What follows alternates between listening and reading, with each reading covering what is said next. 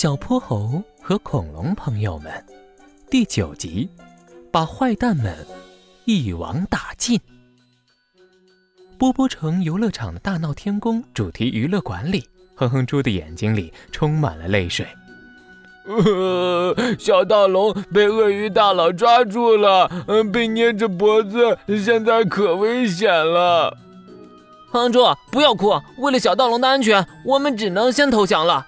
然后再见机行事。投降？我不要投降！我要去把鳄鱼大佬抓起来，揍得屁股开花！异特龙暴躁地攥起拳头，要找鳄鱼大佬决一死战。就按小泼猴说的办。黄河巨龙阿祖丢开玉皇大帝的塑像，弯下长长的脖子，对恐龙们说：“我们不能拿好朋友的性命去冒险。”如果被抓走，大家就一起被抓走好了。听了阿祖的话，每个人都沉默不语，丢掉了各自的装扮，耷拉着脑袋从躲藏的地方走了出来。哈哈哈哈！恐龙都被我制服了，你们都快给我滚回来，帮我把他们押出去！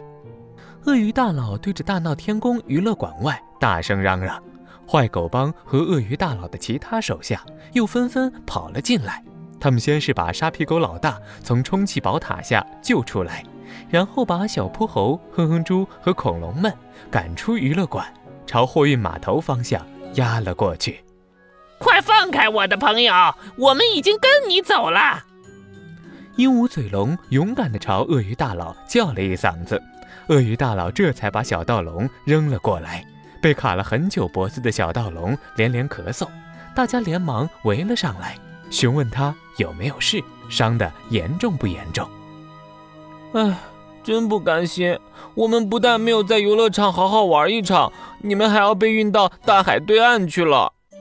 小泼猴一边跟大伙儿往前走，一边难过。小泼猴，哼哼猪，这次能够跟你们一起玩，我们已经很开心了。你们不要难过，说不定啊，我们很快还会再见面的。翼龙的翅膀已经被绑了起来，但是他却在努力安慰着小泼猴和哼哼猪。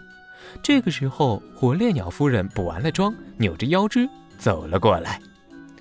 你们这些不知天高地厚的淘小子们，现在我看你们还怎么给我使坏？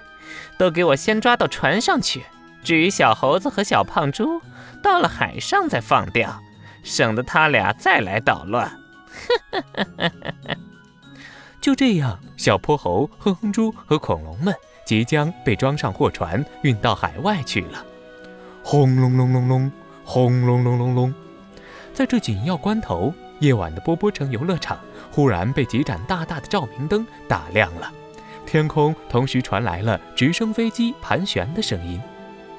你们被包围了，快快举起手来！你们被包围了，统统举起手来！